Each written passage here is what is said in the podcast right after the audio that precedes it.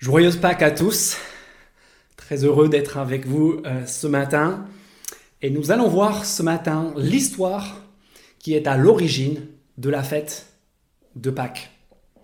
On va voir aussi euh, les événements, on vient de les entendre à travers la lecture, les événements qui sont tout simplement à l'origine de la foi chrétienne. Des événements sans lesquels la foi chrétienne ne tient pas debout. Et comme on vient de le voir, c'est l'histoire de deux hommes et trois femmes. Pierre et Joseph et les trois femmes qu'on a vues dans notre texte. Deux hommes, trois femmes perplexes, paumés, désemparés, impuissants, comme nous, face à l'angoisse de la mort. Et comme nous, regardez-moi le verset 4 du chapitre 24, comme nous, ces femmes, elles ne savaient que penser. En fait, Pâques, c'est quoi? C'est la crainte et c'est la confusion face à des forces qu'on ne maîtrise pas et qui menacent notre vie, voire même notre civilisation. Pâques, dans ce texte et dans les versets 50 à 56 notamment, c'est aussi notre hantise du moment. C'est l'enterrement d'un jeune d'un mec, de, quelqu'un de bien décédé tragiquement dans la fleur de l'âge et, qui est là à son enterrement bah, Personne, ou presque. C'est vrai que Pâques 2020 nous bouscule dans nos habitudes, c'est une chasse aux œufs en appartement. C'est un week-end férié en fait qui, au final, ressemble à tous les autres jours de la semaine pour beaucoup. Est-ce qu'on peut encore la qualifier de joyeuse? Eh bien, c'est précisément ce que j'aimerais vous inviter à faire ce matin. Parce que même si on n'aime pas tous Dieu, on croit tous, dur comme le fer, à la vie. Et dans un monde, notre monde, qui s'est mis à l'arrêt dans l'espoir de, de, conserver, de protéger quelques vies, eh bien, le message de Pâques nous parle à tous et plus que jamais. Pourquoi? Parce que Pâques, la découverte du tombeau vide de Jésus-Christ, en fait, c'est ce que nous cherchons tous. Ici et dans ce texte, c'est la joie suprême de la découverte de la vie contre toute attente, en plein milieu de l'angoisse de la mort. Et pour découvrir cela, pour faire cette découverte pour nous-mêmes, on va faire trois choses. On va revenir sur les faits d'abord. Ensuite, on va faire face aux doutes. Et enfin, on va regarder ensemble deux réponses possibles. D'abord les faits. Regardez-les avec moi dans le texte en Luc chapitre 23 euh, et 24. Au passage, souvenons-nous de ce que, lorsque nous lisons ces, versets, euh, l'auteur s'est présenté dans les tout premiers versets de son récit, non pas comme un, conteur euh, du fait religieux, mais comme un historien méticuleux et avisé. Et dans ces versets, il tient à nous rapporter deux choses. Dans les versets 50 à 56 du chapitre 23, il y a la certification du décès, et puis, dans les versets 1 à 12 du chapitre 24, nous avons la rupture du paradigme mortel. D'abord, la certification du décès. Verset 50. Il y avait un membre du Sanhédrin du nom de Joseph, un homme bon et juste. Joseph, c'est un, c'est un député, si vous voulez. C'est un homme bon et juste. Et verset 52, lui, il va aller demander au gouverneur romain Pilate euh, celui qui a décrété la mort de Jésus euh, euh, quelques heures auparavant, il va demander à Pilate la, la, dépouille, le cadavre, le corps de Jésus suite à son décès. Au verset 53, on voit que Pilate a acquiescé à cette demande. On sait grâce aux autres évangiles après que les officiers romains aient dûment constaté le décès. Et là, verset 53, Joseph descend le cadavre inerte et meurtri de la croix. Et puis, euh, dans la suite du, verset 53, on voit un peu comme dans les films, euh, dans les séries policières, eh bien, on, renferme le corps comme dans une housse. Le cadavre est renfermé, enveloppé de, de lin, Et puis on dépose ce corps, fin du verset 53, sur la pierre froide du mortuaire. Au témoignage du gouverneur romain et du député juif Joseph se rajoute celui des femmes, verset 55.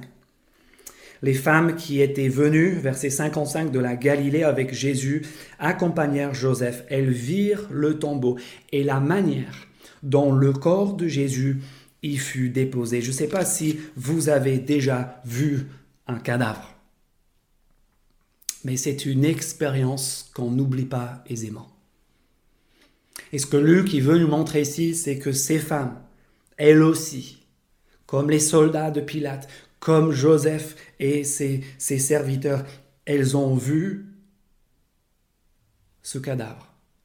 Elles ont constaté le décès. Ont remarqué l'emplacement de la concession au cimetière. Et là, tout le monde est d'accord. Il n'y a aucun doute. Jésus est mort. Au verset 54, on apprend que les préparations funéraires sont interrompues pour cause du sabbat juif, le jour de repos. C'est ce jour qu'elles vont respecter, verset 56. Elles, elles, partent pour préparer les, aromates et, les parfums euh, dans le cadre des rituels d'embaumement euh, traditionnels, avant, elles, de respecter, fin du verset 55, de respecter le repos sabbatique. On a ici une inhumation routinière, sans attente particulière, jusqu'au chapitre 24 et le verset 1. Regardez avec moi, dimanche matin, le dimanche, elles se rendirent au tombeau le grand, de, grand matin. Ici, on est 36 heures plus tard, 36 heures après qu'elles avaient laissé, interrompu les, préparatifs, après avoir quitté le tombeau, elles s'y rendent tôt le dimanche matin pour finir ce travail qu'elles avaient entrepris le vendredi soir. Et là, elles font une découverte inouïe, inconcevable. Elles découvrirent, verset 2, regardez, elles découvrirent que la pierre avait été roulée de devant le tombeau. Et puis elles entrent, verset 3, euh, et elles ne trouvèrent pas le corps du Seigneur Jésus. Réaction Alléluia Il est ressuscité Il est vivant Bah bien sûr, on s'y attendait, il avait dit, n'est-ce pas? En aucun cas. Regardez le verset 4. Elle ne savait que penser. Tu m'étonnes? Il ne faut pas qu'on s'imagine que les disciples et les proches de Jésus ont, passé le sabbat à, scroller sur leur téléphone, à, jouer aux cartes, en, histoire de passer le temps en attendant l'inévitable tombeau vide et la résurrection. Non, ces femmes sont comme et elles ne comprennent rien à ce qui se passe. C'est la confusion et la perplexité. Et là, dans la confusion et dans l'obscurité du tombeau, au verset 4, jaillit la lumière de la vie, la lumière de Pâques. Verset 4, voici que deux hommes leur apparurent habillés de vêtements resplendissants. Verset 5 maintenant, les faits qui étaient constatés au verset 2 et 3 sont maintenant confirmés par deux fois par les paroles de ces messagers célestes et par les paroles de Jésus lui-même. D'abord les messagers, fin du verset 5. Pourquoi cherchez-vous parmi les morts celui qui est vivant? Vous êtes au mauvais endroit. Vous vous trompez d'adresse. Et puis verset 6, les paroles, de, euh, euh, pardon, les paroles des messagers continuent au verset 6, il n'est pas ici, mais il est ressuscité, c'est formel, c'est clair. Après tout, fin du verset 6, n'est-ce pas exactement ce qu'il vous avait dit?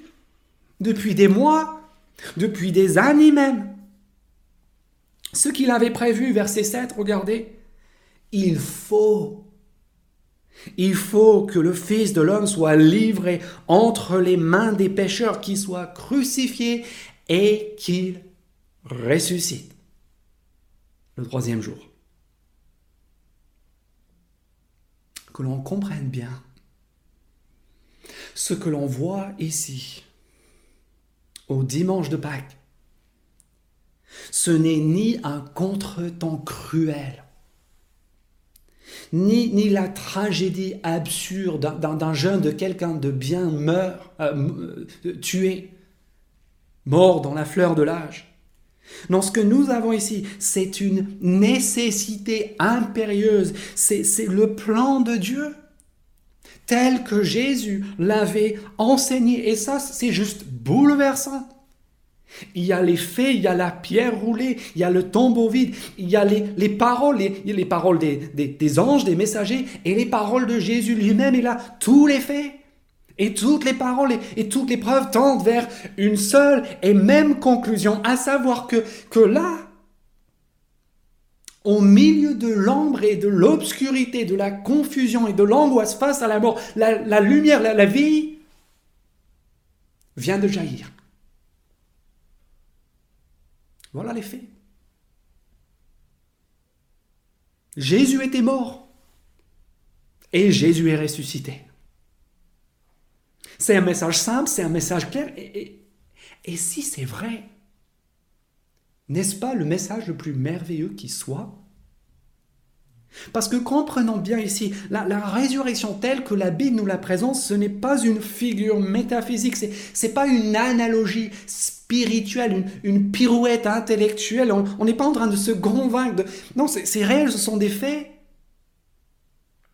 la résurrection, si elle est vraie, elle donne tout son sens à cette journée de fête, à l'espoir que nous pouvons désormais avoir face à la mort, parce que nous avons ici ni plus ni moins que la rupture inédite du paradigme mortel, et cela concerne pas juste ceux qui aiment Dieu. Cela doit concerner, n'est-ce pas, nous tous qui tenons à la vie, qui aimons et qui croyons par-dessus tout à la vie, nous qui nous indignons devant la mort. Voilà la bonne nouvelle. Joyeuse Pâques. Mais vous le savez comment il y a un problème. Le problème c'est quoi? Le problème c'est qu'on sait, on le sait les, morts ne ressuscitent pas. Venons-en au doute. Parce que vous savez, une foi sans doute préalable n'est qu'endoctrinement. En fait, je dirais même, et en tant que pasteur, je dirais qu'il est impossible de croire véritablement avec une foi qui a de la valeur sans avoir déjà douté. Et c'est d'ailleurs, si peut-être ce matin vous vous considérez, vous vous dites cartésien, c'est d'ailleurs le fondement du rationalisme cartésien. Cogito ergo sum. Je pense, donc je suis au mieux, je, cogite, je doute, je questionne, donc je suis. Là, c'est le doute est le fondement de toute épistémologie, de tout ce que nous savons. Et figurez-vous que c'est aussi le fondement de ce que les témoins savaient. Quelle est leur première réaction? En fait, elle est exactement comme la nôtre. Regardez avec moi comment les premiers témoins réagissent face à la nouvelle de la résurrection. Verset 11. Ce sont les autres disciples. Et il est écrit ici que lorsque les femmes leur parlent de ce tombeau vide et des anges, ils prirent, verset 11, ils prirent leur discours pour des absurdités. Ils ne crurent pas ces femmes. Pourquoi? Parce qu'ils savent. Ils savent comme nous que les morts ne ressuscitent pas. Ils pouvaient reconnaître un fake news tout aussi bien que, que vous, que moi, que le premier venu. Parfois qu'on imagine qu'ils ont avalé la résurrection à l'époque parce qu'ils étaient bêtes. D'ailleurs, si on pense que la technologie nous a rendus plus intelligents. Il suffit de regarder ce que nous téléchargeons sur nos téléphones. on ne peut pas penser non plus qu'il n'y a que les athées qui ont un problème avec cette notion de résurrection. Je me souviens, j'ai participé une fois à une, rencontre avec un, bibliste éminent catholique qui, en parlant des miracles et du surnaturel dans la Bible, disait tout ça, il oh, faut, faut apprendre à sortir de l'enfance. Problème avec la foi, c'est pas ce problème-là. C'est que la foi, elle est enfantin. La foi, c'est un saut dans le vide. C'est irrationnel. Ça va à l'encontre de tout ce que nous savons. Ça contredit la science.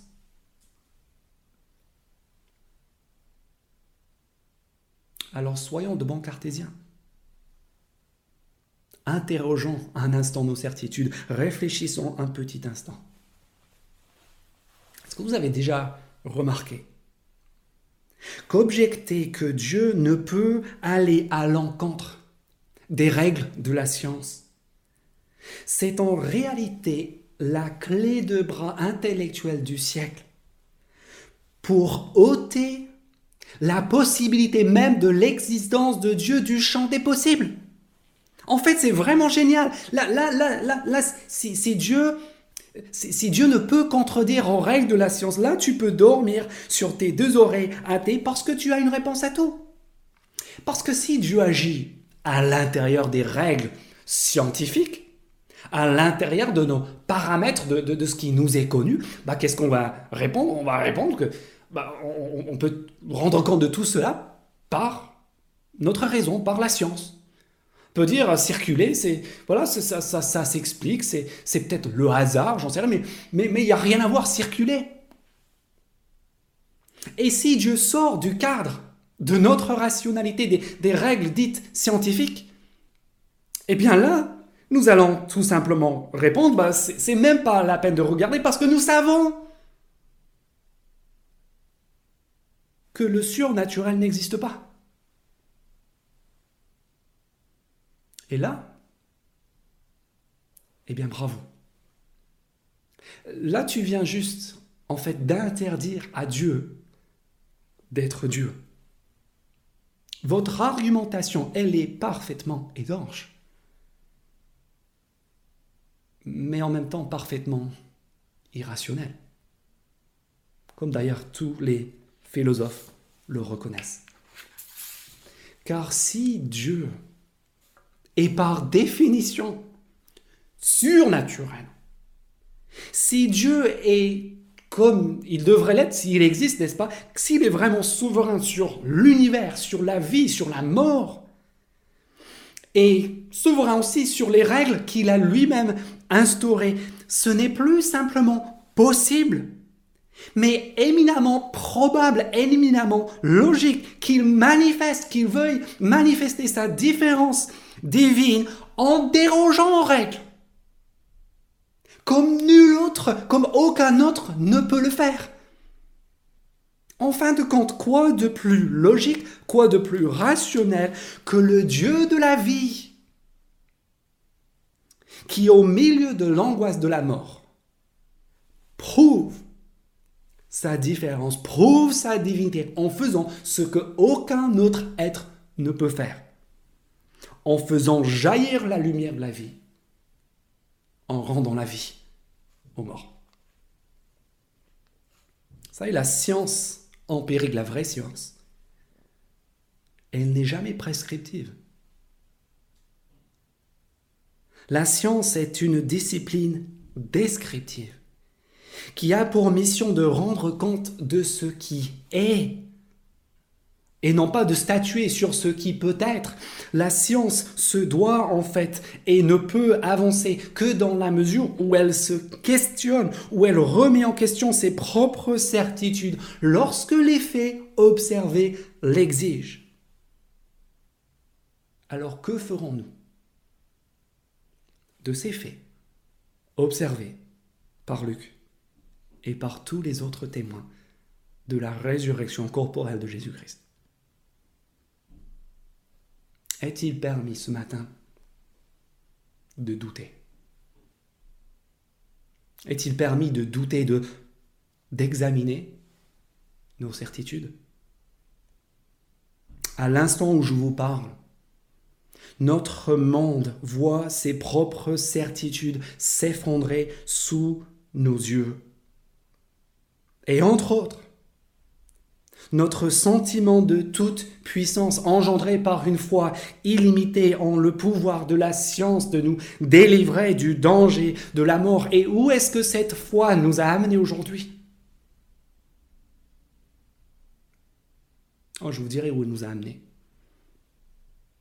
Elle nous a amenés à être chacun calfeutré chez soi, à trembler devant l'avancée imperturbable de la mort.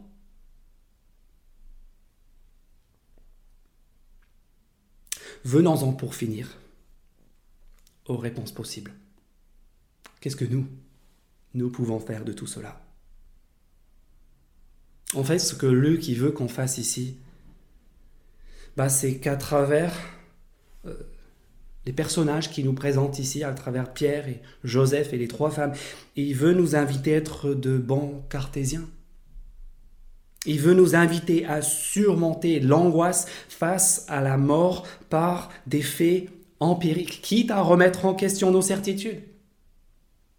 C'est exactement ce que feront les deux hommes au début et à la fin de notre texte. Regardez Joseph au verset 50 du chapitre 23 et Pierre au chapitre 12 du verset 24. Ce sont deux hommes qui sont mentionnés ici en, raison du fait que ce sont ceux parmi les rares qui ont eu le courage dès le début à nager à contre-courant, à revenir sur les certitudes de l'ensemble de leurs entourages.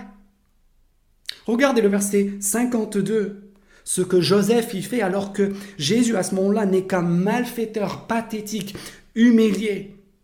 Que fait Joseph? Il risque tout il se désolidarise de l'ensemble de ses collègues qui, ont mandaté, sur qui Jésus, qui l'ont mis à mort. Joseph ose se désolidariser des autres et, et il va tout risquer. Il va risquer sa carrière. Il va risquer sa réputation d'homme public.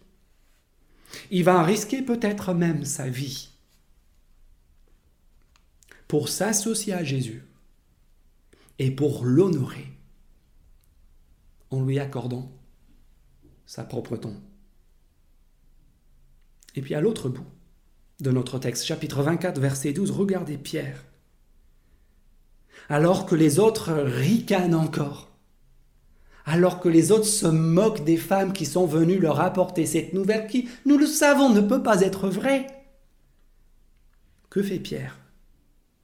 Verset 12, cependant Pierre, à la différence des autres, se leva et courut au tombeau. Il se baissa et ne vit que les bandelettes. Puis s'en alla chez lui tout étonné de ce qui était. Il n'est pas convaincu du premier coup. Il ne va pas renoncer à sa raison, à ce qu'il sait, juste comme ça, mais, mais au moins, il estime que ces faits méritent d'être expliqués, d'être vérifiés. Et c'est Pâques 2020 était l'occasion pour vous, peut-être pour la première fois de votre vie, à oser vérifier pour vous-même, à ne plus vous contenter de faire profil bas, de rigoler avec les autres, à, croire en fait ce que tout le monde croit, mais, mais sans vraiment savoir pourquoi. Est-ce que vous accepterez d'examiner l'offre de vie logique, rationnelle, et qui jaillit ici pour nous, et qui, nous est rapportée par Luc, pour avoir de quoi faire face à la mort et à l'angoisse qu'elle entraîne pour nous tous. L'autre réponse, après ces deux hommes qui osent revenir sur leur certitude. L'autre réponse possible, c'est celle des trois femmes. Alors pour elles, On l'a vu au verset 4 du chapitre 24.